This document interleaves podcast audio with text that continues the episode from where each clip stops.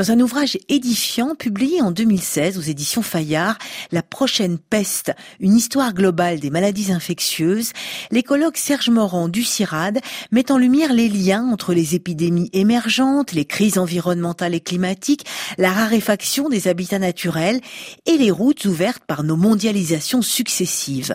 L'exemple le plus significatif est celui du virus Zika, transporté de l'Afrique à l'Asie et à l'Amérique du Sud par des moustiques eux aussi mondialisés, Serge Morand.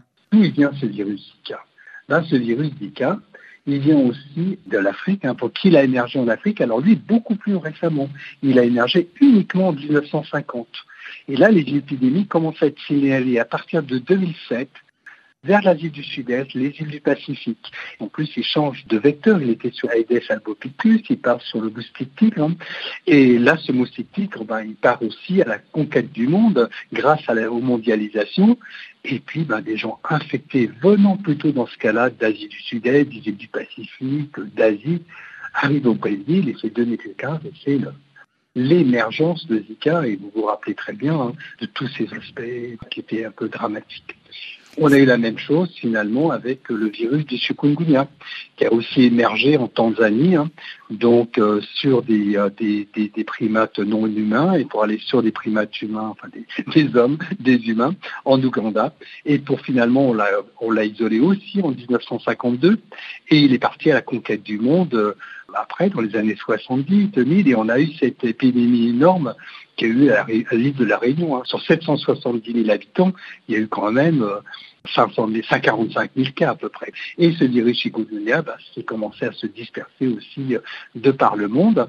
Il est maintenant sur au moins 100 pays différents, dont le Brésil. L'histoire de ces épidémies, c'est l'histoire de nos mondialisations. Ça suit le trajet de nos mondialisations. Tout à fait. Déjà, alors les lieux d'émergence sont toujours intéressants. C'est finalement où ont lieu ces premières transmissions, ces premiers clusters de transmission. Donc finalement, toujours à la frontière entre, dans ce cas-là, entre primates humains et non humains. Donc est souvent lié parce que finalement, on a aussi de plus en plus sur les territoires de ces primates non humains qui voient leur territoire se régresser. Mais là, dans ce cas-là, celui qui fait le lien, c'est des moustiques particuliers. Souvent, ce sont ces moustiques Aedes qui aiment beaucoup les humains qui aiment aussi bien l'urbain. Alors c'est le cas vraiment d'Aodes euh, mais Égypti aussi aime beaucoup les humains. Et en fait, ils se transportent avec les humains. Donc finalement, on a les, moustiques qui sont transportés dans le commerce international dès les premières colonisations, et les virus qui sont transportés avec les humains aussi par les premières colonisations jusqu'aux dernières mondialisations.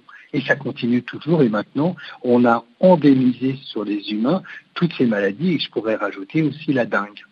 Donc on a créé finalement une mondialisation de toutes ces maladies euh, virales transmises par des moustiques qui été aussi complètement mondialisés et finalement avec des retours vers des primates non humains dans les zones qui ont été nouvellement colonisées par euh, ces virus et ces moustiques. C'est absolument euh, extraordinaire.